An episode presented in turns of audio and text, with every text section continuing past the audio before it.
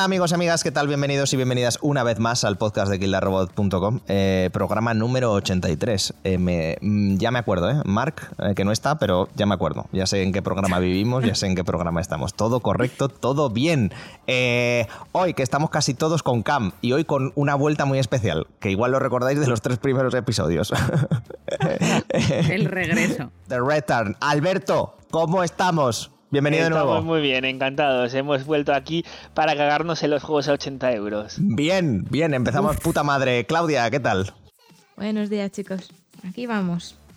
Saray la señora, Saray la señora, que ¿Qué ha evolucionado en señora de 80 años. Sí, bueno, ¿qué pasa? Ya hace frío, hay que ponerse batica. Batín tremendo. Y también hace frío, y un frío también de cojones en Colonia. ¿Cómo estamos, Sergi? Muy bien, aquí pasando frío como todos. Perfecto. Eh, soy Guille, como siempre. Eh, en principio sí, como siempre, vaya. Entonces, recordad que nos podéis seguir por las redes sociales. Eh, recordad también que nos podéis dar tremendo follow en Twitch, que estamos ya a puntito. También se lo podéis dar aquí a Benelux TV. Twitch.tv, Benelux TV. Está Sergi ahí por, por las mañanas y por las tardes dándolo todo. Eh, dicho lo cual, empezamos, subimos música y empezamos, que hay mucha tela que cortar.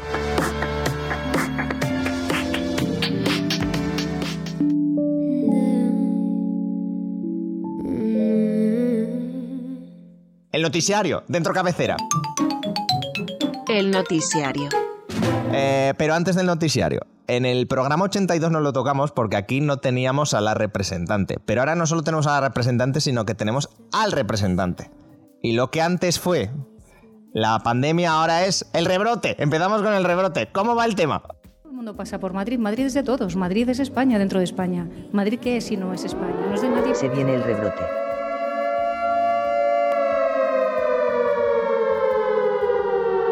Que no, que aquí en Aragón estamos muy bien. Cojonudo.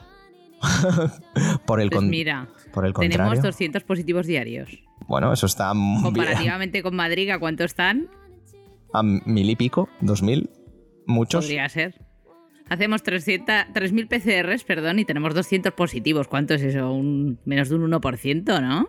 Está muy bien, está muy bien. Pero hay que decir que la gente hace lo que quiere y estoy un poco cabreado, ¿eh? Pero es que Alberto está cabreado. ¿Y por qué está cabreado Alberto? Pues, pues por los juegos de 80 euros, lo vamos a recordar 55 veces, pero es que tengo, eso me ha tocado muy dentro. Estoy muy cabreado. Efectivamente, eh, el pasado día 16 nos, nos eh, echamos la mochila al hombro y hicimos tremendo streaming del showcase de PlayStation 5. Y bueno, vimos cosas, vimos cosas como que... Vimos cosas. vimos- y, vimos, y vimos cosas, efectivamente. Eh, día 12 de noviembre saldrá la consola en Estados Unidos, Canadá, México, Corea del Sur, Australia y Nueva Zelanda, cosa que no nos afecta. El día 19 de noviembre ya lo tendremos todos. Eh, lo dicho por el corte inglés, eh, la filtración 499 la versión de disco, 399 la versión digital. Buen trabajo, Guille, filtrando, buen trabajo. Efectivamente, misma consola y solo se van a diferenciar en tener o no reproductor de disco. ¿Qué pudimos ver? Bastantes cosas. Para empezar, creo que estaría guay decir que Sony en concreto, pero en general los videojuegos, lo de comunicar bien las cosas lo llevan regular. Porque creo que nos iba pasando bastante tiempo, que terminamos una conferencia, nos hemos enterado de cuatro cosas, luego empiezan a decir unas cosas, otro día, otro día dicen otras Pero y... es que en teoría, es que una, una conferencia es algo más espectáculo visual que algo informativo, creo yo. Al final. Pero deberían estar todos los datos en principio. Y, no, y más que todos los datos, el problema es que había datos que eran incorrectos. Eso hay Bueno. un problema que no se queda claro si es que alguien hizo la, la- la ESA y han cambiado cosas desde que se hizo el- la programación o lo han hecho rápido y corriendo. Una de las dos opciones. Ninguna muy halagüeña. Me atrevo a decir que, que cambian conforme ven reacciones. Tiene toda, tiene toda la pinta. Cositas que vimos. Eh, gameplay de Miles Morales, eh, que saldrá. Bueno, ahora diremos todos los juegos de salida y demás, que ya parece que más o menos tenemos todo lo que va a salir. Eh, qué bien, ¿no? El- más de lo mismo, pero con, como con 8.000 millones de poderes más. Yo no sabía que Miles Mo- Morales tenía tantos poderes. No, o sea, no, no- o sea, no sabía que era, más, sí. que era un taser con patas. Eh, luego, anuncio de Final Fantasy XVI. No sé qué os parece. Yo tenía muy buena punta, la verdad es que me gustó mucho, Sí. ¿eh? Un Mm, poco de que vuelta... vuelvan a un concepto como más medieval, menos futurista, distópico de estos que tenía los últimos. Y sin embargo, hay muchísima gente que todo lo contrario. Que ha visto lo medieval y le ha dado como urticaria. La gente, no, la gente es que tiene mal gusto. O sea, ¿en, en se- en serio, ¿en serio queremos otras 20 horas de cuatro tíos en un coche dando vueltas por el desierto? No. Ojo, eh, ojo. Más publicidad del Ojo. coche que de... Ojo, que estaba muy bien ese Final Fantasy, que ya no me acuerdo ni el número que era. ¿Cuál El, era? el 15, por ejemplo. ya me he perdido, estoy mayor. Hombre, si quieres, si quieres rollo Cyberpunk, tienes ya el- la parte 2 del 7 cuando, cuando salga dentro de unos cuantos años. Entonces Sí. está bien volver a lo medieval. Sí, exactamente. De momento exclusivo de PlayStation 5 y PC. Que esa es otra. Eh, por supuesto, eh, no pusieron ni fecha ni hostias. Es como Final Fantasy XVI, que estuvo guapísimo el anuncio, eh, pero joder, de- dices, esto igual para 2024 lo jugamos. Eh, más o menos, eh, año arriba, año abajo. Eh, ¿Qué más vimos en la showcase? Eh, nuevos trailers de Resident Evil 8 y de Call of Duty Black Ops Cold War. Que bueno, muy Cold War no es, la verdad, pero ahí está el tema. Hogwarts Legacy, eh, Sarai, por alusiones.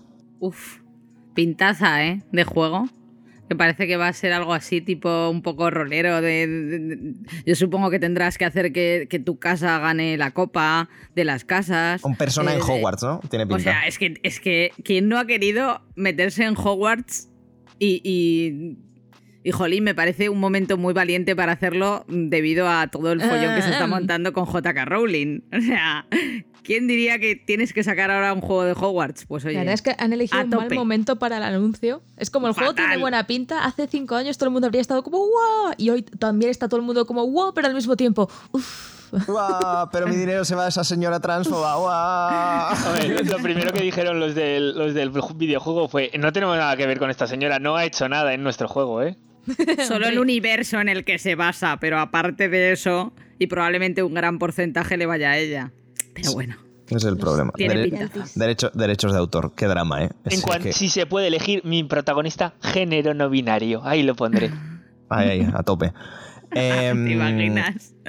que se puede.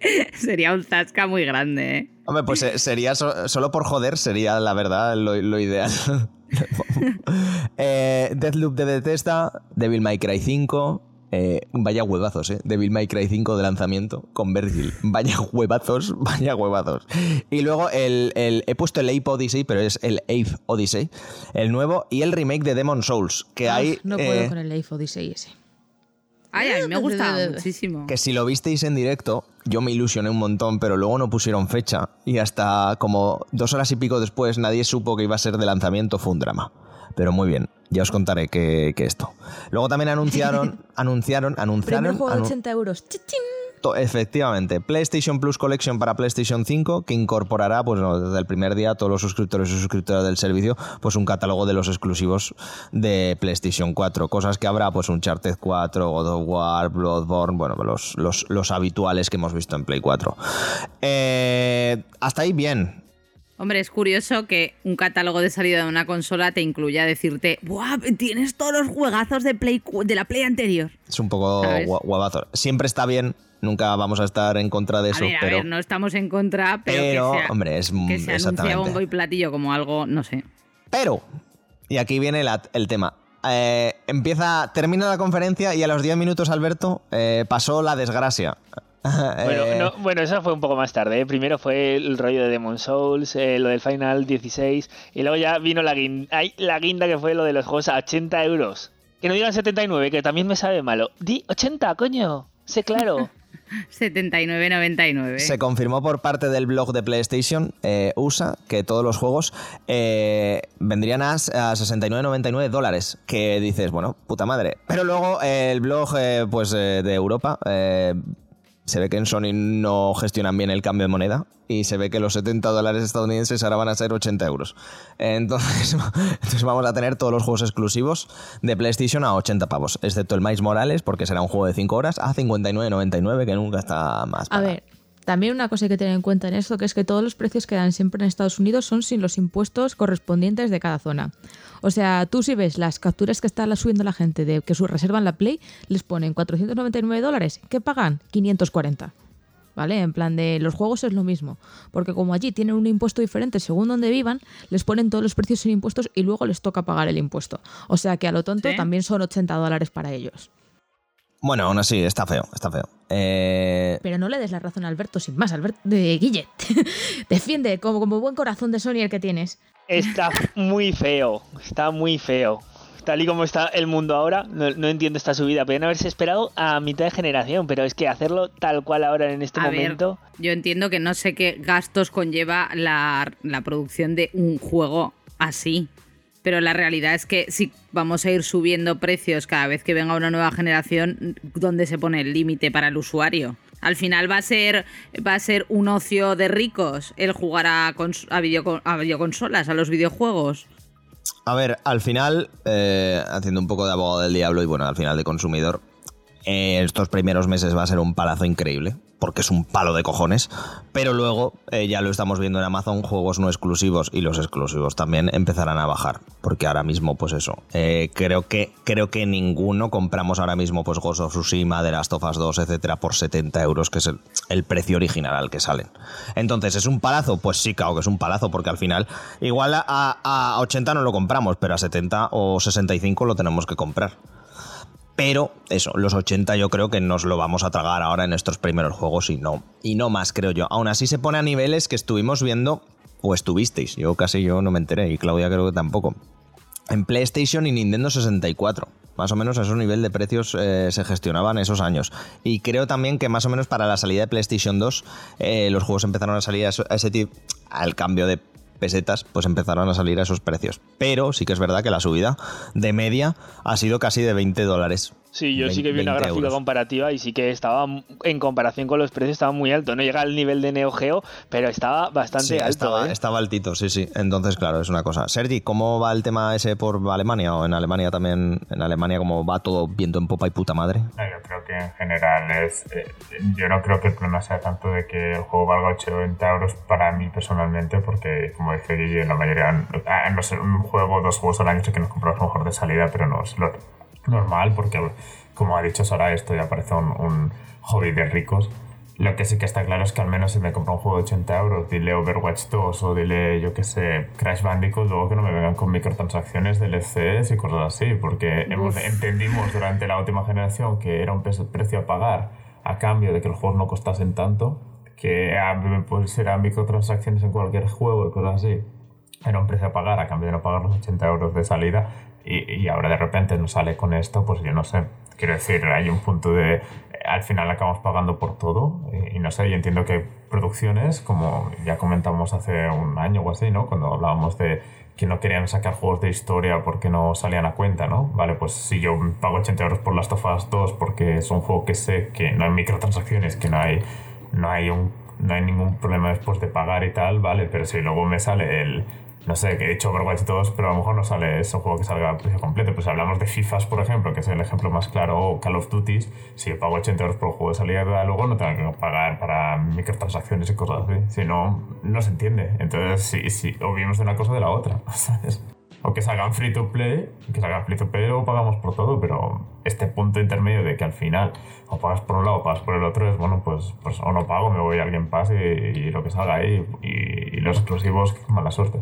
Es la otra opción, exacto. Por ejemplo, ahora, ahora hay, pues eso, hay bastante variedad de precios, pero yo creo que se va a ir un poco nivelando en esto. Si os metéis, por ejemplo, ahora mismo en, en Amazon, por poner un ejemplo de tienda en la que podemos comprar, en Amazon España, eh, tenemos, pues eso, los exclusivos eh, a, a- a muerte 79.99, pero por ejemplo ya el Assassin's Creed Valhalla, que no es exclusivo, pero lo tenemos a 66.99, lo tenemos a, ses- a 67 ¿Pero pavos. ¿Sabes por qué es eso? Porque si compras la versión de PlayStation 4, tienes la versión de Play 5 gratis. Entonces, no puedes poner la versión Ah, de igual- PlayStation igual será claro, por no puedes poner la versión de PlayStation 5 más cara si puedes comprarte la PlayStation más cua- eh, la de PlayStation 4 más barata Exacto. y tener la actualización gratis. Es que eso pasa, en Xbox pasa también que como no hay diferenciación de los juegos, son para la- lo- el mismo juego para las dos, pues también están el mi- un precio más barato. Eso Creo que incluso a sentido. 62 el Assassin's Creed. Eso tiene sentido. Lo que solo quería comentar rápido que, por ejemplo, en España los juegos bajan de precio más rápido que en Alemania, por ejemplo. Quiero decir que también hay un punto de, vale, el juego sale a este precio, pero luego nos tenemos que adaptar también al mercado. Y si al juego después de la primera semana ya, ya no lo compra nadie porque nadie tiene ese dinero, ¿sabes? Porque la gente lo ha comprado la primera. Si tienes dinero, compras el, en pre-reservas, lo tienes dos días antes, ¿sabes? En Amazon. Pero como la mayoría de gente no puede permitirse, los juegos bajan muy rápido en España. Porque me pasa con, con Zelda, los juegos de Switch que como me compráis la consola por como Reyes y tal. Eh, uy, perdón, espero que no haya hecho un spoiler a ningún niño. Eh, pero digamos que, que comparado con, con aquí en Alemania me salían 10 euros más barato comprarlo ahí. El Zelda, por ejemplo, ¿sabes? De, de primeras quiero decir que, que donde hay dinero hay dinero. Hombre, ojalá eh, dependa de los usuarios y del mercado y no solo de las compañías. Pues eso, es- desde luego. eso, eso está mal, parece- porque, porque ya las reservas están medianamente agotadas tanto de Play, ya, Play ya, ya, 5 me como de, Xbox One, tam- o sea, de Xbox Series X se ha pegado también un, un- o sea, se pega un buen hachazo, o sea, se ha reservado bastante, entonces. Bueno, es que en España también hay dinero, depende de por dónde mires, ¿no? Bueno, pero el ¿qué norte. número de reservas hay? O sea, Claro, es que no lo sabemos, es que esos números no los van a dar, no los van a Exacto. dar. Tampoco sabes claro, según, dicen, el, se han según el agotado, país. pero eso es como el efecto Nintendo, que sacas pocas unidades A ver, yo creo que, que, todo se que- agote. yo creo que en un primer momento es- no se pueden permitir decir que sus consolas no están agotadas. Entonces han puesto pocas para decir hemos agotado en la primera salida. Luego van a tener más preparadas, En Navidad claro. ya te digo yo que no van a faltar. Exacto. Y que habrá habido muchas reservas, desde luego. Que a lo mejor la Xbox está S sí que se agota porque el precio es muy goloso, pero el resto, 500 euros y tal. No creo yo que la gente esté para estas cosas después de una pandemia, ¿sabes? Tenemos ya juegos de lanzamiento tanto de una como de otra. Eh, sí que es verdad que eh, la que menos atractiva parece así de base es Xbox Series, pero bueno, eh, no deja de ser el lanzamiento, entonces es lo que hay. Eh, vale, eh, ¿sabes quién también ha sacado la cartera para comprar cosas? Sarai. Eh, bueno, esa parte porque Sarai es millonaria, pero... pero... pero... Hago la enfermería por afición. Pero eh, Microsoft se ve que le sobraban unos 7.500 millones de dólares y dijo, a ver, ¿qué está en venta? Y dijo, venga, Zenimax Media, pop, pa' la saca. Eh, efectivamente, pues los de Redmond han comprado Zenimax Media por 7.500 millones de dólares, eh, según Bloomberg. Eh, no está malote. Como lo has dicho, perdón, eh, que a lo mejor me lo he entendido mal. ¿Están en venta? ¿O? Bueno, no estaban en venta, pero ha Ah, dicho, vale. "Oi- oigan, me sobran estos dineros. Se. La vienen galerilla. Exactamente, se vienen y dijeron, bueno, venga, por 7.500 millones de dólares, pues, pues sí, ¿eh? Pero porque queremos nosotros, no porque tú tengas dinero.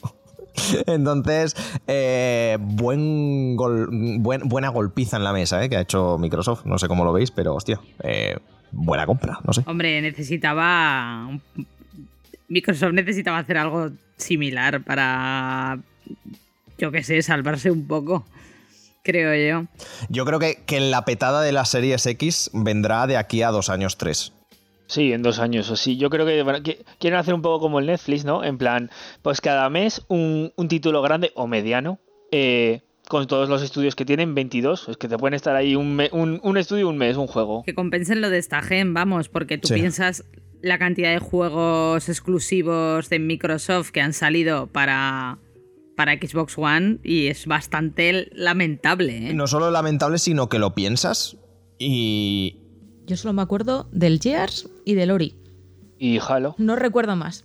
Gears, Halo y Ori. No han tenido más. Halo. Claro, pero es que salen para PC, entonces ya no es exclusiva. Claro. pero que merezcan la pena, al menos de exclusiva de consola, yo sinceramente, al menos a, mi, a mi punto de ver, eh, Gears 5 como mucho y Forza Horizon 4. Sí, sí, sí. Es que... Es Hombre, que no y han- Ori. no han- pero Ori no es exclusivo en consolas. Ese es el problema. Entonces... pff, eh, Ni el Gears tampoco. Si el Gears ahora mismo No, lo pero puedo es jugar que no hasta van en a el eso. móvil. no. Han probado esta. El han Gears lo puedo jugar en el móvil, o sea. Han, han probado a hacer otra cosa esta generación. La, la cosa es que a- yo creo que les está funcionando eh, gracias a la pan bueno supongo que sí gracias a la pandemia Eh, la base de usuarios del Game Pass ha crecido a los 15 millones que ya es peña entonces yo creo que van a ir a volquete a decir pues más que calidad van a, van a decir pues cantidad y me- decir es que por Pero es 13 que no ha euros sido así ¿eh? De momento han hecho más calidad que cantidad. O sea, si me comparas con otros. O con Netflix, por ejemplo, Netflix que es cantidad por calidad. Pero aquí hay, sacan, hay 100 juegos, en, van renovando los 100 juegos que hay, eh, que es lo que a mí me gusta más, la verdad. Pero me refiero que no es. No son cosas que digas, tengo que jugar sí o sí, aunque sea. Son juegos buenos, son juegos que entretienen. Que está muy bien, ¿eh? Pero me refiero que ha optado más por, por esa cantidad de, de juegos buenos a eh, poca cantidad de juegos a de 10. No sé si me ha puesto explico. Red Dead Redemption 2, ha puesto Crusader Links, Fair Fit. Fair- Claro, no, no son suyos, a eso me refiero. Bueno, la cosa, que eres propietaria de ID Software. Ah, Beth- te refieres a exclusivos, vale. Claro, perdón, ID sí, sí, Software, sí, sí. Bethesda, Arcane Studios, Tango Games World, Alpha Dog, Roundhouse Studios y Zenimax Online. ¿Eso qué quiere decir? Que ahora tienen Fallout, The Elder Scrolls, Doom, Dishonored, Wolfenstein, Prey, The Evil Within y prácticamente cualquier cosa que, que- que- que- que ponga antes eh, Zenimax Media ya es suya. Pero una cosa, Guille, porque me hace gracia en el guion que tú has puesto. secretos de la, de la grabación de. ¡Ah, Dios mío! que eh, se discutirá individualmente la exclusividad de cada título. Efectivamente, no sé, qué, qué- no sé quién lo dijo, creo que el, que, el, que el cabeza cuadrada, no me sale ahora el nombre, pero lo dijo él en una entrevista. Spencer. Phil Spencer, eso. Eh, Phil Spencer que llega a tu casa y te compra a ti, al perro. ¡Pa! ¡Toma! a trabajar en juegos. Eh, lo dijo eso, que mirarán uno por uno. Pero eso se dice para quedar bien, pero yo creo Sí, que... hombre, Hombre, a nivel ejecutivo. depende, puede, puede- también puede ir por Switch, quiero decir. Ellos no lo ven como una competencia directa, Switch, entonces. Yo creo que, va- que dicen eso para decir, mira, si coge, si coge PlayStation 5, voy a Cloud, y lo recontrapeta otra vez, y tenemos una base de 100 millones de usuarios, pues hombre, evidentemente sí que vas a gameplay. Pero si están un poco al- a la par, ¿no? Claro que es que hasta hace PlayStation está sacando los exclusivos en PC es porque saben que ahí sacan dinero. Claro. Di Cloud, perdona. Que yo creo que van a jugar mucho, personalmente me parece que van a jugar mucho con el tema de la exclusiva temporal. Al final ellos van a hacer, ahora van a hacer eh, dinero por tener exclusivas temporales de un año y luego te van a decir, eh, lo vas a tener aquí y lo van a tener aquí en, en la consola y en el ordenador. Ahora, dentro de un año, pues lo coges eh, en PlayStation, ¿sabes? En plan de... eh, pueden hacer mucho eso porque van a sacar dinero ahora, van a sacar dinero entonces. Y si quieres esperarte un año para jugar en PlayStation, que es tu consola, puedes. El dinero se lo va a llevar Microsoft de todas formas. Pero, pero al final, Entonces tienen ahí un filón muy interesante. por el hardware no ganan dinero. casi. Exactamente. Bueno, ¿en qué, qué se queda? Pues que Microsoft Studios aumenta hasta el número de 23 y que en tres años ha adquirido eh, 33 eh, cosas en general entre estudios y videojuegos y empresas de hardware y software. O sea, eh, ahora mismo tiene cosas como eh, Ninja Theory, Undead Labs, eh, Compulsion Games y Play- Playground Games, que son los de los del Forza. Obsidian compró, compró también In Exile, tiene a Double Fine, que no nos acordamos, pero tiene a Double Fine, que lo compró. Y luego ha comprado cosas muy locas como GitHub, que también pagó 7.500 millones de dólares, que es como el repositorio este de la gente que usa para, para esto y tal. Y un montón de mierdas, de, de cosas de retail, de 5G, de educación. En, en realidad lleva tres años sacando la cartera a Microsoft para todo y para todos. Entonces, no sé. Cuando eh, te quieres dar cuenta, ha comprado Ubisoft. va a ser el nuevo Disney. Eh, o Sega, que estaba diciendo la gente que iba a comprar Sega y tal. Y, y no, no, Hombre, no, eso era no. un poco loco, ¿eh? Eso no lo comentamos nosotros en el grupo porque era demasiado. Yo me parece muy loco. Sí, ¿Qué tiene Sega ahora para que quieras comprarlo? sí, no, no sé. Sonic, el erizo, el Jesucristo azul. Eh, Total, co- cosas de la vida. Eh, Obsidian ahora vuelve a tener la posibilidad de hacer Fallout New Vegas 2. Exactamente. Mikami ahora es Xboxer y Todd Howard eh, ha vuelto a dar el pelotazo porque ha vuelto a vender Skyrim y esta vez por 7.500 millones de dólares. Eh, nos la ha vuelto a colar. El cabrón nos la ha vuelto a colar. Eh, Amazon. eh, Amazon pasamos de un conglomerado gigante a otro conglomerado gigante. Puto asco. Eh, Amazon presenta Luna, Amazon Luna, el servicio de streaming. ¿Qué os ha parecido? 5,99 dólares al mes. Yo lo he visto y tiene, a mí me parece que tiene buena pinta porque como que todo lo que había hecho mal Stadia, como parece que aquí se lo han intentado evitar. Si no lo han tiene buena pinta. Stadia, ¿qué habrá sido de Stadia? O sea, yo creo que ni Google se acuerda de ellos, la han dejado morir. Lo que, lo que he visto que va a ser un poco como el canal satélite digital antiguo, ¿no? Que es como paquetes, paquete Ubisoft y te mete paquete eh, Luna Plus y te mete más juegos aún. No se puede estar interesante si no te sangran. Lo que no, lo que no se sabe es si va a haber que pagar por los paquetes individuales.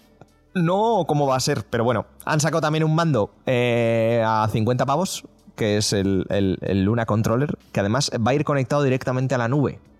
Es un mando con el que la Microsoft de 2013 se haría pajas. Eh,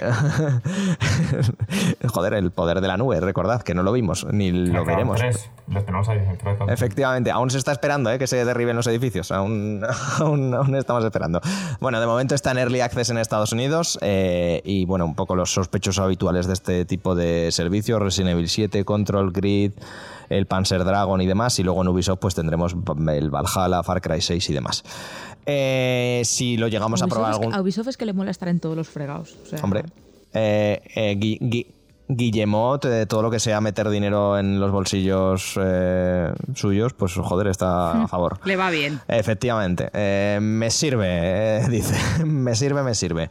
Em, cambio de sacrificar eh, Assassin's Creed cada vez que puede. Hablando de, de- de señores, pues los de Inner Sloth que han cancelado a Monjas 2 y ahora, pues, bueno, eh, darán contenido para la Monjas 1. Tampoco es, bueno, pasamos de puntilla sobre esto. Cosa normal, ¿eh? Porque. ¡Asesino! ¡A la calle, asesino! ¿Cómo eché de menos matarte el viernes, Guille? Eh, Eh, madre mía, el a ti subconsciente. sí te maté. Nos vengaremos. Eh, pues eso, nada. eh, además, eh, me parece el paso natural, los lo apuntan en el guion, porque, joder, eh, conforme es el juego, que vas a hacer en un 2? Más que ponerle un 2, pues no tiene sentido. Ya.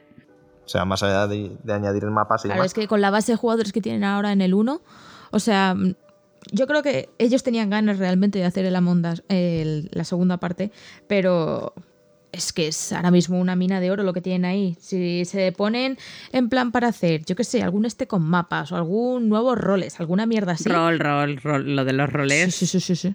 Tiene potencial. En, su, en el post que comentaban los motivos y tal, decían que querían hacer el 2 porque el, como que el código que tienen es, un, es. Querían empezar de nuevo todo el código y tal, y que pues querían empezar, eh, querían sacar el 2. Y que ahora, pues nada, es un palo tener que hacerlo todo de nuevo. Bueno, o sea, que mejorar el código y tal, que ya tienen hecho, y como que tendrán que tocar mucha cosa, que era más fácil empezar de cero y ya está. Pero bueno, que, que ese era el motivo principal por el que querían sacar el 2, pero claro, eso fue antes de que pasara todo. Ahora les renta el, es- el extra de trabajo. Claro. No sé si se vio por tu casa, eh, Sarai, yo creo que por la tuya sí, Alberto, el Nintendo Direct Mini de Monster Hunter. Ah, sí, sí que lo vi, ¿eh? Bueno, está, mejor dicho, no debería confesar esto, pero estaba en el trabajo y entre rato y rato que no tenía que hacer nada, me lo veía. Que no tenía que hacer nada. Pero Guiño, bueno, pero bueno, pero bueno. Lo vi, codo. Pero hombre, bueno. fue un momento épico. Monster Hunter Rise, estoy emocionadísimo. 26 de marzo de 2021. Eh, mucha ambientación Ese, mira, oriental. lo voy a decir, podría valer 90 euros, me lo compraría. Lo, re- lo reconozco, lo reconozco. vaya. Siempre Fuera se cuenta careta, con fuera gente careta. como tú, Alberto. Fuera caretas, me lo, lo reconozco. Fuera, fuera caretas, dice el cabrón. fuera caretas. Eh, muy bien. Eh, pues eso, eh, ambientación clásica oriental. Y ya está, es que hay poco, hay poco que explicar. Un Monster Hunter más en Switch y tiene pinta de que lo va a recontrapetar. ¿Para qué nos vamos a engañar? Por gente como Alberto, tenemos los juegos a 80 euros. Yo no digo nada. Eh, eh, Monster Hunter Stories 2, que eso no se lo esperaba nadie, el Díaz Gaea 6. Y luego el Ori, que sale en Switch, salió en Switch el mismo día, puta madre. Entonces, guay. Eh, Sabéis que no salió, ¿verdad? Bayonetta 3. Ha des- ah, Metroid 4. el Metroid 4 ha desaparecido. Les, les entró el COVID ya hace dos años y han desaparecido y ya no se, no se sabe si volverán. los, últimamente los estos directs de Nintendo son más a ver qué sale y qué no sale, porque no parece que Eh, son más difíciles de encontrar que los dispensadores de geles del Metro de Madrid. Eh, cuidado con eso.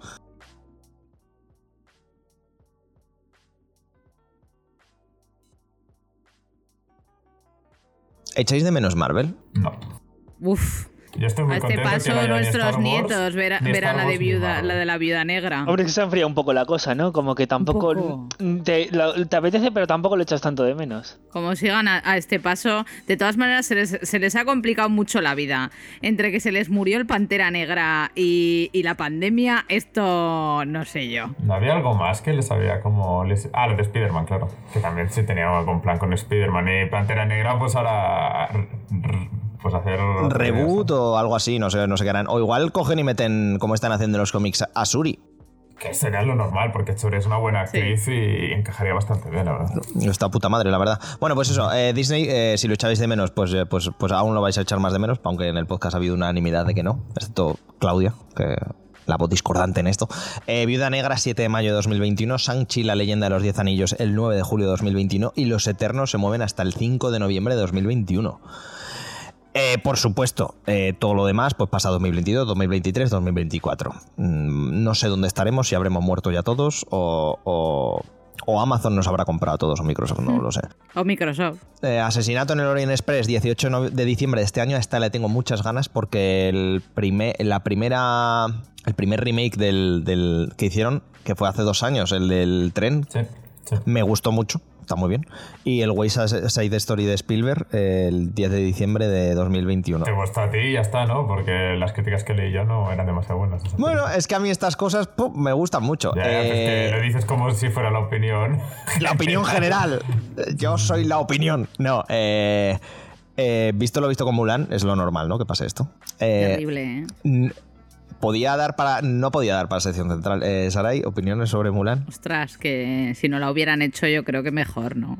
No voy a, no voy a entrar en más valoraciones al respecto. ¿Te imaginas que llega marzo, no hay pandemia y vamos al cine a verla? Uf, yo muy, muy duro hubiera sido. Sería otro Escuadrón Suicida. Escuadrón Suicida 2, ahora con chinos. El caso es que ten- tenías momentos icónicos de la primera y yo entiendo que quieres hacer algo diferente y quieres hacer las cosas como para que sean originales y, pero yo creo que hay algunas cosas que tienes que respetar en esta vida, joder, y, y el momento de, de- de la canción de con valor no, no puedes. No puedes cambiarlo.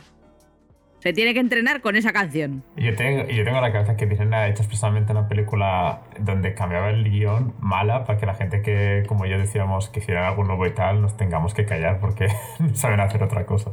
Pero tú sabes, ¿os acordáis cuando eras pequeño y estaba la versión de Disney de Aladdin y luego estaba la versión del chino de Aladdin? Claro, de Aladdin, no. Pues esto es igual. ¿Cómo que no había versión del chino de Aladdin? Y De todas, había de todas. Pues esto igual. Terrible. Terrible.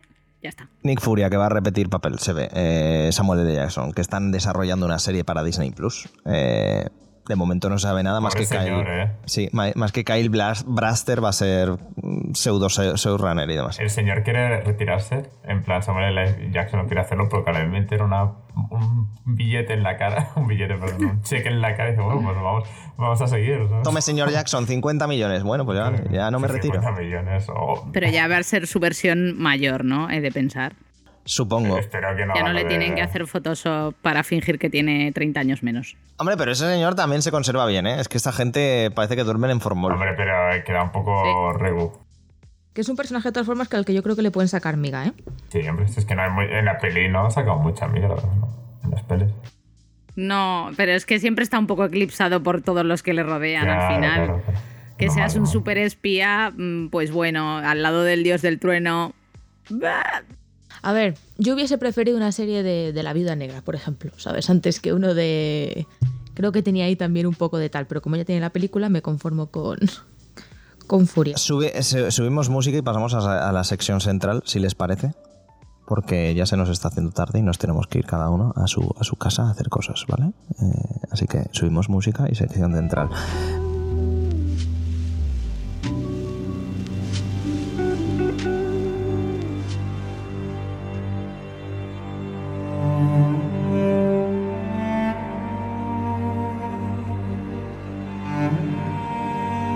Sección central, amigos, amigas. Hoy que toca, hoy toca Madre Madre, que soy Susimer. Eh, ojito, eh, Gozo Tsushima, eh, exclusiva de PlayStation 4. Iba a decir 5, pero no, PlayStation 4. Salió en Y julio. aunque fuera de la 5, sería de la 4. En julio salió y ahora se reincorpora un momento para hablarnos del Gozo Tsushima. Eh, Mark, ¿qué tal?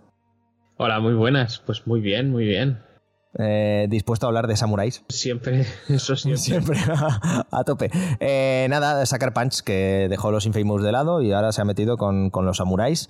Y yo qué sé, cuéntanos un poco, Mark, ya que te reincorporas, que, que- ¿de qué va Gozo Tsushima? ¿Qué es Gozo Tsushima? Pues Ghost Tsushima es la historia de eh, Tsushima, valga la redundancia, ¿no? Es una La, la pequeña ca- la isla- casualidad. Sí, ¿no? Igual. No, me, me gusta, me, gu- me gusta ese. Me iba a decir que me gusta ese detalle más, porque casi la historia va más de Tsushima que del protagonista. Sí, en realidad sí, ¿no? Es, es como los mongoles empezaron a, a invadir Japón y, y, em- bueno, pues lo primero que encontraron prácticamente es, es Tsushima, ¿no?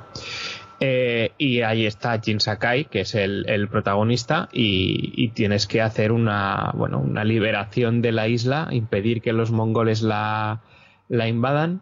Eh, atención, hay mongoles, Mm, uno- unos pocos. unos pocos, sí. Y, y nada, la verdad es que muy bien hecho. A mí me ha parecido que estaba el juego muy bien hecho. Es un mundo abierto, pero con, con, con una con una atención al detalle en los escenarios que, y, no sé, una preciosidad que no he visto en, ningún otro. Quizá los, los, últimos Assassin's Creed sí que se han podido acercar un poco, pero, pero para mí este me parece más bonito.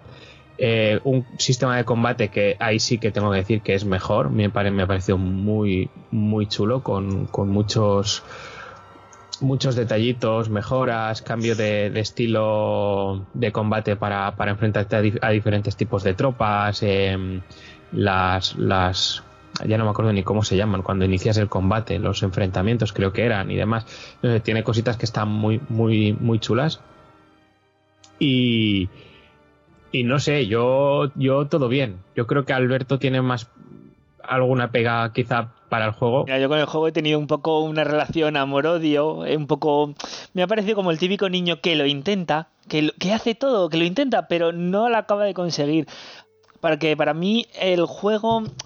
El sistema de combate de decir que sí que me ha gustado mucho, que creo que incluso es mejor que muchos Assassin's Creed, probablemente sí, es mucho mejor, el cambio es muy rápido, muy dinámico, muchas veces hasta no te apetece hacer sigilo te apetece hacer el combate directamente porque te lo pasas bien con el combate.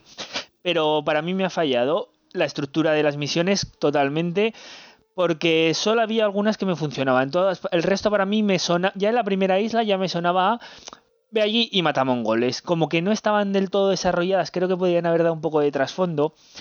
Y, por ejemplo, las, las, misiones de... Hay como tres tipos de misiones, ¿no? la misión principal, los relatos míticos y luego relatos como de secundarias, pero están las de personajes y las de NPCs, para que digamos.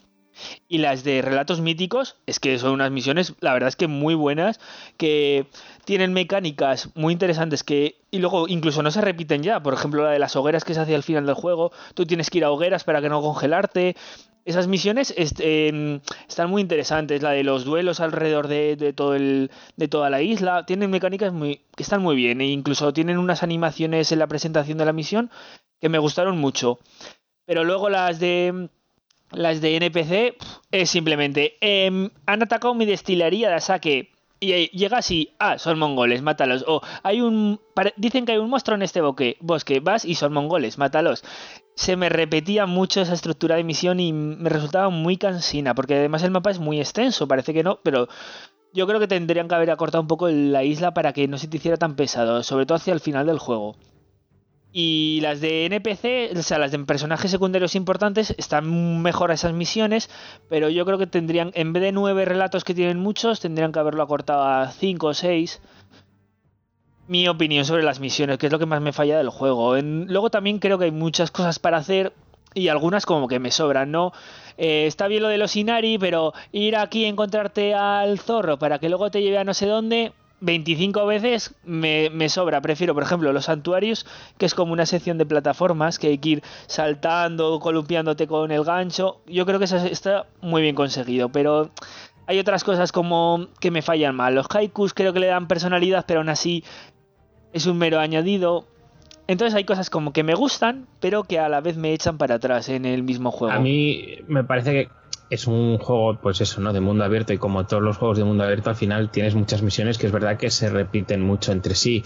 Como yo acepto que eso es al final un mundo abierto ahora mismo, que no hay nadie que haya hecho así la gran reinvención y que te, cuando juegas un juego de este estilo eh, vayas a enfrentarte a una variedad y, diferencia en, en cada misión notable, pues salvando eso, a mí me ha gustado, porque al final también tengo que decirlo, el juego brilla mucho cuando conforme más horas le dedicas. Es decir, las misiones, por ejemplo, que decía de personajes de Alberto, que hay nueve em, por cada personaje, ¿no? Mm, las primeras misiones son más de lo mismo, porque intentan también que cojas como una cierta un cierto vínculo con, eh, con ese personaje en concreto, ¿no? Conocer su background un poquito, pero las últimas misiones de esos personajes son brutales.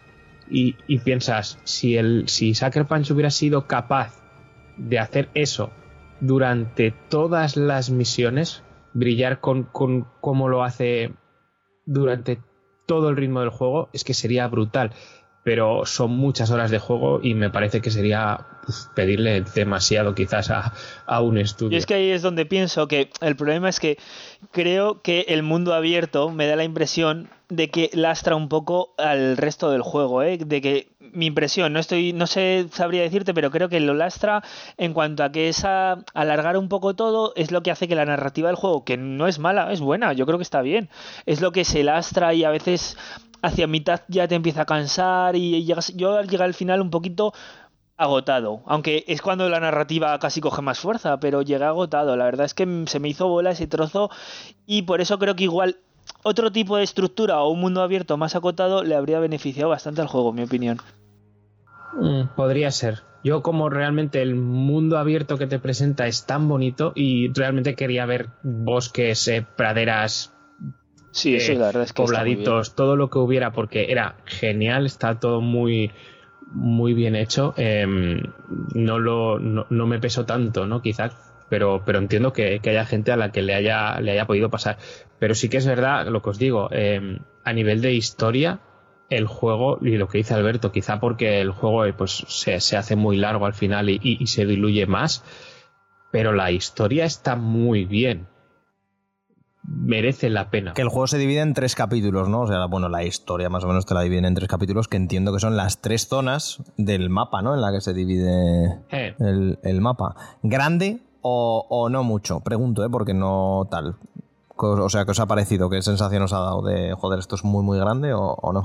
El mapa, la- el, el tamaño es enorme, es enorme. O sea, ya el, o sea, el primer capítulo, que solo estás cubriendo una parte de la isla, ya te parece muy grande. Ya. Cuando te dicen, pues espérate, porque te queda todavía por ver mapa para aburrir. O sea, realmente es bastante abrumador, sí. Pues muy bien. Eh, más cositas que queráis comentar de- del juego, porque un poco lo que estáis diciendo, ¿no? O sea, bueno, eh, combate, es verdad, que no dejamos de ser un samurái y tal. Eh, en el tráiler que tuvimos el E3 pasado, cuando el E3 existía, cuando el E3 era una cosa, ya nos enseñaba que habría como dos especies de, de tipos de combate, ¿no? El combate más directo y luego el hacer de, de ninja y no de tanto samurái. Que, ¿Con qué habéis optado? ¿Qué es mejor? No sé.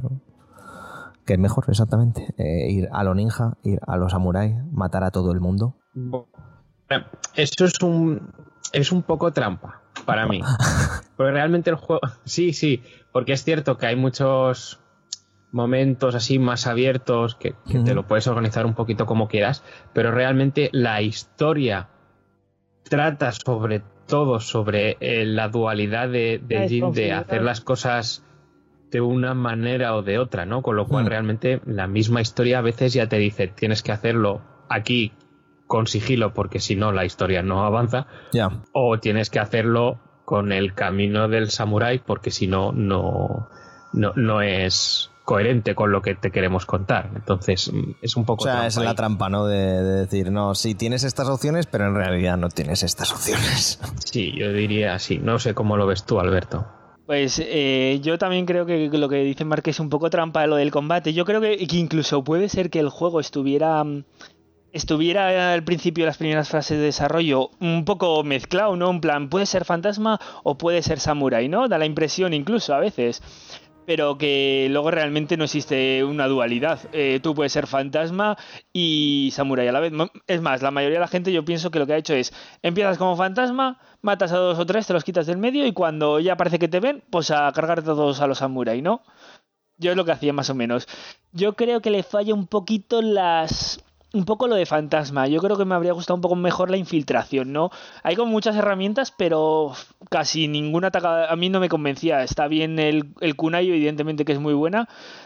eh, pero el no sé, el humo no me acaba de convencer. Y el resto tampoco, la verdad. El humo aún lo usa de vez en cuando, pero... Entonces yo no creo que haya una dualidad como tal. no es, es sí es lo que dices no igual empiezas siempre más más tranquilo pero en cuando te pillan pues ya pones te pones en plan acción a tope el juego tiene mucha mucho sistema de, de- niveles y mejora, ¿no? Para pues poder ir añadiendo eh, perks a- al pues, pues al kunai, eh, puedes mejorar tu espada, tu armadura, puedes eh, ir adquiriendo habilidades nuevas, pues eh, ventajas, pues por ejemplo para la bomba de humo, que si la, la echas, pues te pueda curar también. Eh, vas adquiriendo bastantes tipos de, de- armas, por así decirlo, secundarias, un arco, un arco más largo, un lanzador de, de dardos venenosos y, cositas así. Y, y tiene mucha variedad, pero, pero es cierto que en la parte del sigilo quizás es menos, donde más eh, se luce es en, eh, en el camino del samurái, porque sí que te da como cuatro, si no recuerdo mal, estilos diferentes de combate, pues el estilo del agua, el y, tienes que ir cambiando entre ellos eh, según eh, el tipo de, de enemigo que te venga, ¿no? Pues si te viene un enemigo con escudo, pues es más fácil el estilo de tal, porque así le, le desequilibras y puedes cargártelo mejor. Si te viene uno con lanza, pues es mejor otro estilo de combate que pueda eh, dar un poquito con, con más alcance para que las lanzas pues no te puedan dañar tanto. Y eh, está, está, no sé, bien pensado, pero, pero sí, se nota que en la, en la parte del, del combate directo, por así decirlo, hay mucho más trabajo que en la parte del sigilo, que no es mala, pero, pero se disfruta algo menos, creo. Yo a mí me habría, me habría apetecido disfrutarlo un poco más. Hay misiones como que te obligan al sigilo y claro, ahí es claramente donde ves que se te queda un poco corto algunas cosas del sigilo, pero bueno. Bueno, un poco lo que lo que hay, ¿no? Que al final el que mucho abarca poco aprieta y en estos juegos así de estudios medianos, por así decirlo, suele pasar, ¿no? Que está todo bien, pero quizá no todo termina de estar tan tan tan pulido como, como desearíamos. Yo, eh, yo creo que también le ha, lo que está, le ha pesado mucho, yo pienso que eh, los juegos de mundo abierto, claro, este juego igual lleva en desarrollo, no sé, cuatro, tres años, por ejemplo. No sabría decirte, es lo que me imagino. Entonces, claro, hace tres años los juegos de mundo abierto ni de coña había tantos. Es que ahora en los últimos años ha habido una proliferación de un montón de juegos y yo creo que le ha pesado ser prácticamente el último de este estilo, que ya estamos como muy cansados porque los juegos de mundo abierto piden mucho del jugador, ¿eh? también estar muchas horas, eh, entregarte mucho a la historia fragmentada. Y yo pienso, considero que le ha pesado mucho, pues que eso, salir en 2020 a mediados de la última generación. Sí, no, porque es que además estamos como muy cansados, ¿no? A ver si. Es que claro, yo por ejemplo, eh, me, me ha pasado con el Odyssey, con el Assassin's Creed, que después de 90 horas digo, joder, el juego es la polla, pero. ¡Buah! Tío, es demasiado, entonces sí que es verdad que ahí sí que. Sí, le yo ese, por ejemplo, bastante. Yo en ese caso, a mí me encantó ese juego, eh, lo disfruté muchísimo el Odyssey, pero también hay mucha gente que no le gustó, estaba y claro, esa gente yo ve- veo que venía de jugar un montón de mu- juegos de mundo abierto, que en mi caso era al revés, casi no había jugado esta generación mundo abierto. Entonces lo enganché con fuerza y hay gente que ya llevaba muchos y, y- y le pesaba mucho y yo creo que ahí se nota, es, un- es muy importante la posición del jugador con respecto al mundo abierto, tienes que estar preparado para esos juegos. Si no estás emocionalmente preparado para jugar 80 horas, no te va a gustar el juego. Está Pues claro. bueno, emocionalmente preparados o no, eh, Ghost of Tsushima, aquí queda. ¿Algo que decir? ¿Algún apunte final, Marc? ¿Algún apunte final, Alberto? Se me olvidaba comentarlo. Eh, cuando salió el juego, eh, yo, yo tardé un poquitín más en, en cogerlo porque, eh, bueno, Paper Mario. Prioridades, ¿vale? Es lo que hay.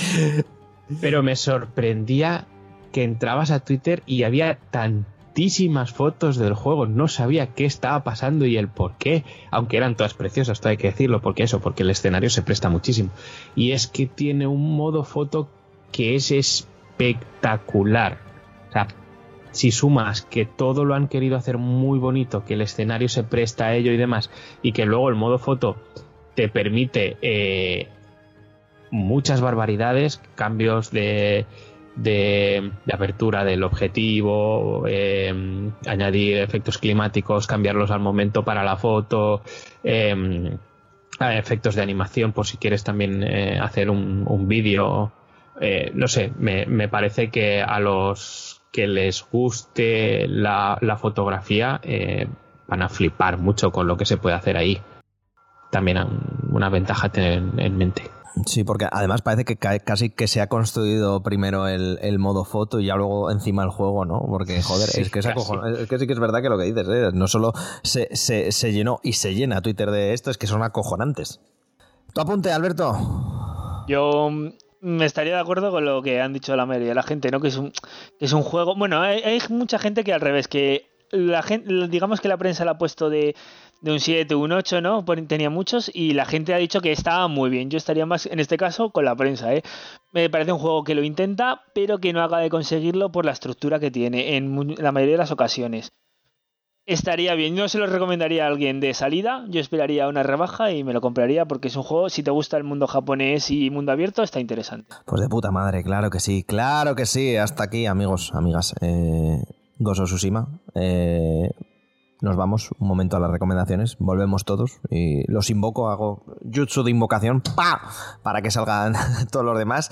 Y aquí volvemos. Eh, Mark, que tú te tienes que ir. Tú solo has venido al, al- al- al análisis. Eh, gracias. Nos vemos en el 84, querido mío. Un placer. Venga, subimos música y terminamos.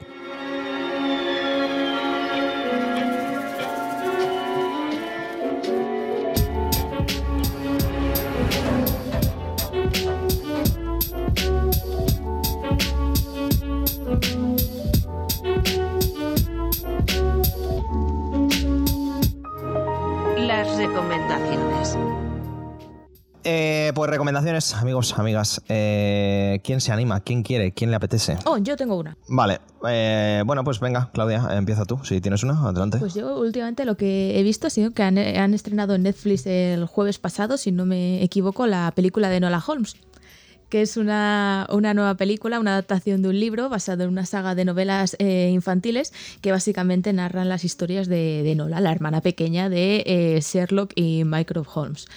Y es una película que el tráiler ya pintaba como que iba a ser una peli divertida, un poco más así como de aventurilla, ¿sabes? En plan de... con un poco para todos.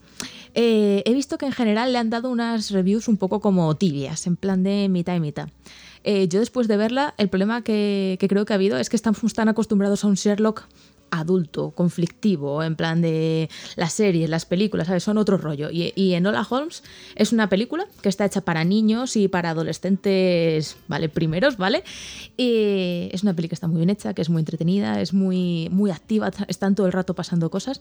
Y a mí me parece que es una película preciosa. O sea, a mí me encantó, estuve súper entretenida viéndolo, creo que tiene eh, mensajes y momentos muy importantes que pueden gustar tanto a niños como a adultos, pero al final es una peli de Netflix, pero es más como estar viendo una peli mm, de Disney barra DreamWorks, ¿sabes? En el que el tono es ese.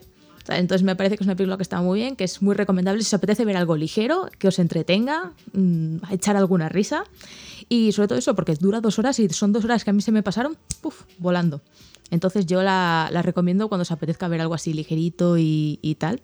Y, y eso, está muy chula, la verdad. Está muy graciosa. ¿Y a Mycroft no le quieres hundir el, el pecho con un, con un martillo gigante? Todo el a San, rato.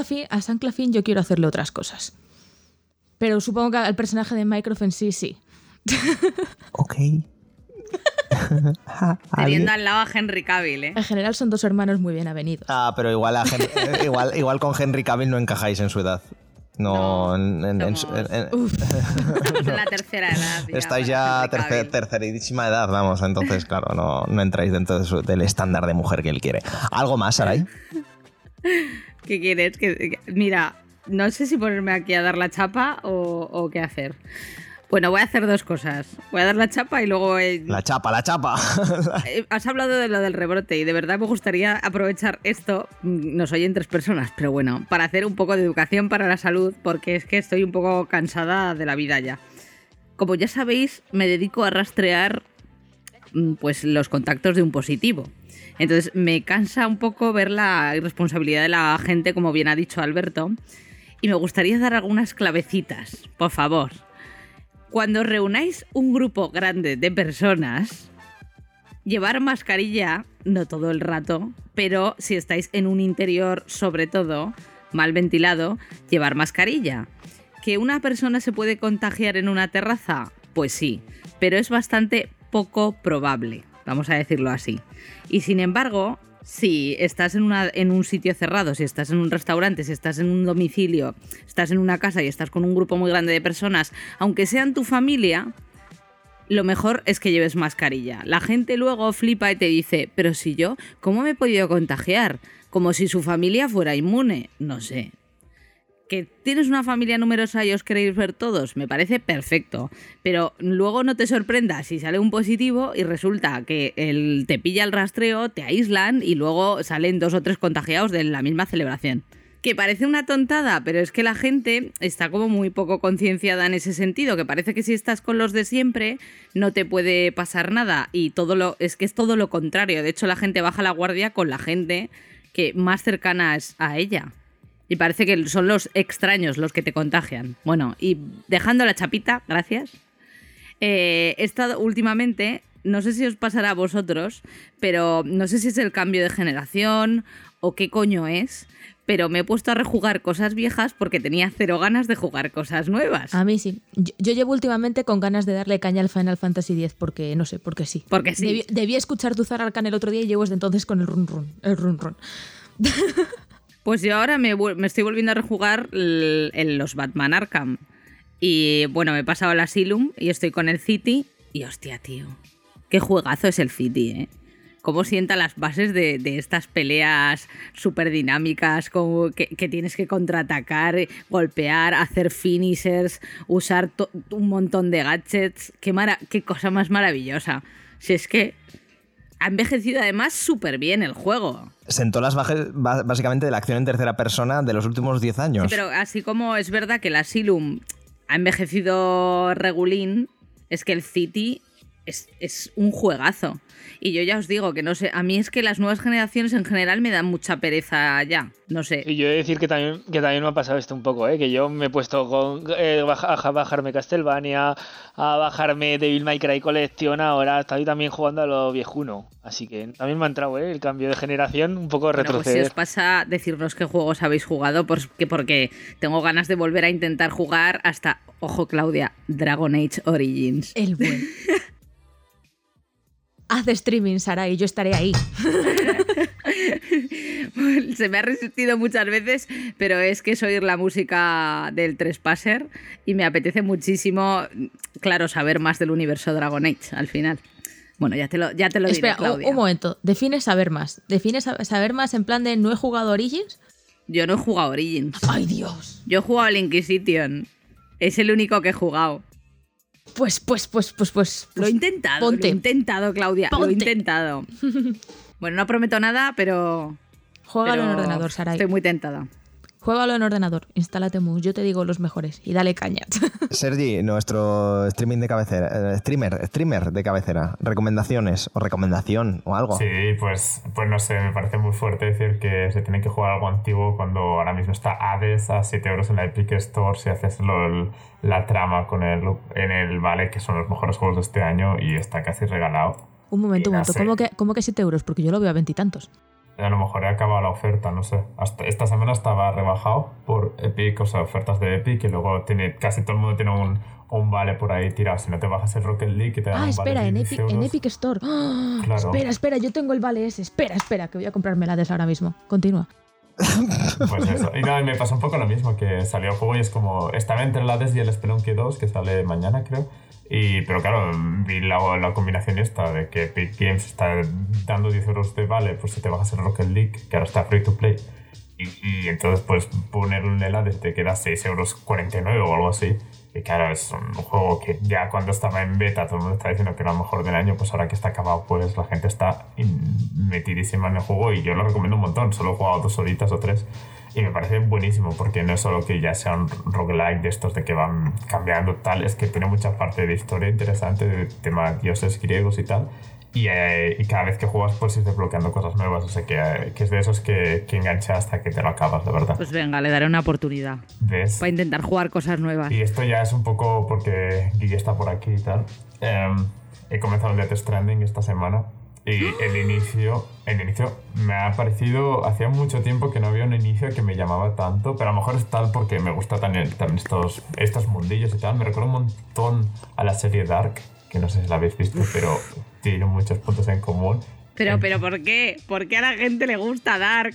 ¿Por qué? Bueno, es que pasa un pueblo de aquel lado, ¿sabes? Para mí. Para mí es como siempre los vecinos de al lado. proximidad. Es costumbrismo. Claro. Para mí es como una peli de la guerra civil para vosotros, ¿sabes? Como que, claro, estoy por ahí.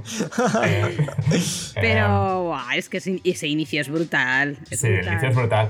Creo que me ha decepcionado mucho, pero mucho, mucho, porque es cuando baja. Para mí ha sido el primer bajón, ¿no? Porque está el juego muy alto. El tema cuando te encuentras a los EV, no sé cómo. Si no, Los EV, entes varados, sí. Sí. Eh, Es, que es como que el tema, que el- precisamente todo lo que habían anunciado del juego en presentación y tal era la parte como más chula, que parecía en plan más de, no sé, como que más de sigilo y tal, y que de momento eso lo tapas en la boca, sé que sea un poco como, ok, no sé si es la pandemia o, o los enemigos, eso es un poco lo que de momento me ha decepcionado más. Pero bueno, el resto me parece muy chulo. Además que me encantaría que el juego no me obligase, que ya me ha obligado a usar armas. Me- porque creo que el juego no quiere hacerlo, lo que pasa es que imagino No, que tiene no que hacerlo, quiere, ¿sabes? Ya, es- se nota como que para Kojima no quiere ponerse a disparar y matar eh, espectros ni cosas por el estilo, pero es lo que le toca y ya está. Y creo que a lo mejor eso es porque el juego no ha sido tan no es y yo de momento para mí es una de las exclusivas de Play 4 lo pondría en top 4 por decirlo de alguna manera pero que mucha gente se olvida de él porque imagino que es eso que la gente quiere un eh, first person shooters quiere sandbox quiere este tipo de juegos y solo se acuerda sabes este es como sí, imagino que mucha gente está en plan bueno que se acabe el vídeo que quiere empezar a disparar sabes y Pues no es su tipo de juego, te diría yo. Claro, claro, pero intento que el juego que ha quedado así, a lo mejor más en segundo plano por ser como es, más que por lo que es. Eh, además, eh, mejor banda sonora ever. Eh, recuerden, amigos, amigas, en febrero tenemos a Low Roar aquí en España. No dejen de ver a Ryan y, darle dinero a ese señor, que lo necesita. ¿Algo más, Sergi? Pues diría que no, porque he empezado muchos juegos por lo del tema de streaming y estoy probando a ver qué funciona más y tal. Y es como que he empezado muchos juegos, pero así de primeras el que ha, el que me ha llamado más ha sido el Hades y el Death Stranding, que creo que empiezan muy, muy fuertes ya y por lo que tengo entendido no es que bajen mucho de calidad durante el juego, así que, que estos dos con ellos me quedo. Perfecto. Eh, Alberto, ¿alguna recomendación? Pues la verdad es que, que recomendaciones. Ahora estoy jugando uno en ordenador que es el Bad North. Seguramente igual lo habéis jugado en tablet o que está muy bien. Es un juego así de estrategia con de vikingos, de muñequitos que hay que ir moviendo y defendiendo la isla. Y la verdad es que lo recomiendo, me está gustando mucho. Es tan difícil. oh, perdón, perdón, que ya Es tan difícil como parece. decir que al principio es fácil, pero hacia mitad, si te has planificado mal el equipo, en, ahora me, me puse lanceros en vez de arqueros, mm, empieza a ser bastante complicado, porque no tienes counters para alguna de sus tropas y es complicado a veces. Está en el Game Pass, ¿eh? Si alguien lo quiere probar, está en el Game Pass de ordenador, que lo, lo quitan, el, lo quitan el día 1, por cierto. Ah, es que en Epic lo regalaron en algún momento, lo tenía por ahí pendiente y lo había escuchado eso, que, que pasaba, que tenías como que reiniciar en algún momento, si no habías preparado bien y tal, es por lo que me había tirado un poco para atrás, pero bueno. Yo tengo cuatro recomendaciones. Cuatro. No una, no dos, no Cuatro, tres, sino cuatro. La, la primera, eh, un, Saray, un cafecito para tu marido. Por Dios, que se nos estaba durmiendo. Lo tenemos ahí al fondo y el pobre se nos está No, durmiendo. No, está con la Switch. No, se ha parado de bostezar el cabrón. Todo el rato. Eso. Pero eso es su personalidad, Un, bu- un- pachorra. un buen café para mi amigo Mar, por favor. Eh, segunda, re- segunda recomendación: twitch.tv barra kildarobot. Eh, denle follow, eh. Denle follow, que estamos. Uf, estamos. Estamos Sí. a 11 follows, estamos a 11 follows, ojo, de podernos ir a Andorra con vuestro dinero. Entonces, por favor, eh, dadle, dadle al follow, ¿vale? Dadle al follow, dadle al follow. También dadle al follow al amigo twitch.tv barra beneluxtv, ¿eh? que también... Eso sí que- que es recomendación. esa es recomendación, esa está puta madre. Yo me lo pongo por las mañanas mientras estoy trabajando y puta madre. Y sobre todo, recomendación Otro, buena. otro igual, otro que puede, otro que puede ver cosas mientras trabaja. Anda Eh, bueno, yo técnicamente puedo. Pues yo no. Vale, bueno, porque tú, yo qué sé, porque tú, tú eh, eh, eres una tipa que, que- que- que trabaja bien y que está salvando España. Entonces, pues eso. Eh, no te puedes permitir esto. Eh, la recomendación real. Eh, esta semana ha sido para mí la semana de Platinum Games. Ha sido la, mejor semana del año. Ha sido la semana del año. La semana del año con mayúsculas. Eh, The Wonderful One on One, Vanquish y Bayonetta en Play 4. Eh, por favor, dadle dinero. Este programa solo va de dar dinero. Por favor, dadle dinero a Camilla. Que esa gente no se quede sin dinero. Que esa gente no se vaya a la quiebra. Eh, por favor, que Camilla siga insultando a la peña, que, que esa gente no se hunda. Eh. Salva- salvadme a Platinum Games, hacedme el favor. Eh, hasta aquí las recomendaciones de hoy. Nos vamos, nos vamos, subimos música y nos vamos.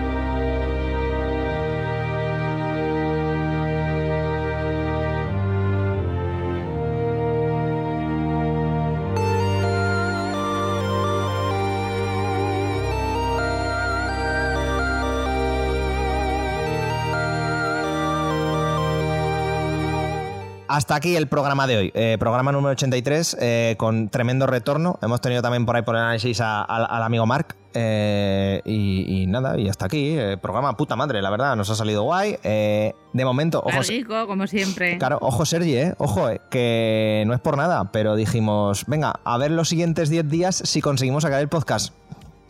Aquí estamos, me cago en la puta. ¿Eh? Eh, de, de momen- de momento llevamos eh, dos, dos, Dios, puta El madre. Eh, hasta luego, Sergi. Hasta luego, hasta, hasta- hasta el próximo, hasta el próximo. Vale, vale. Qué miedo me ha dado esto, tú.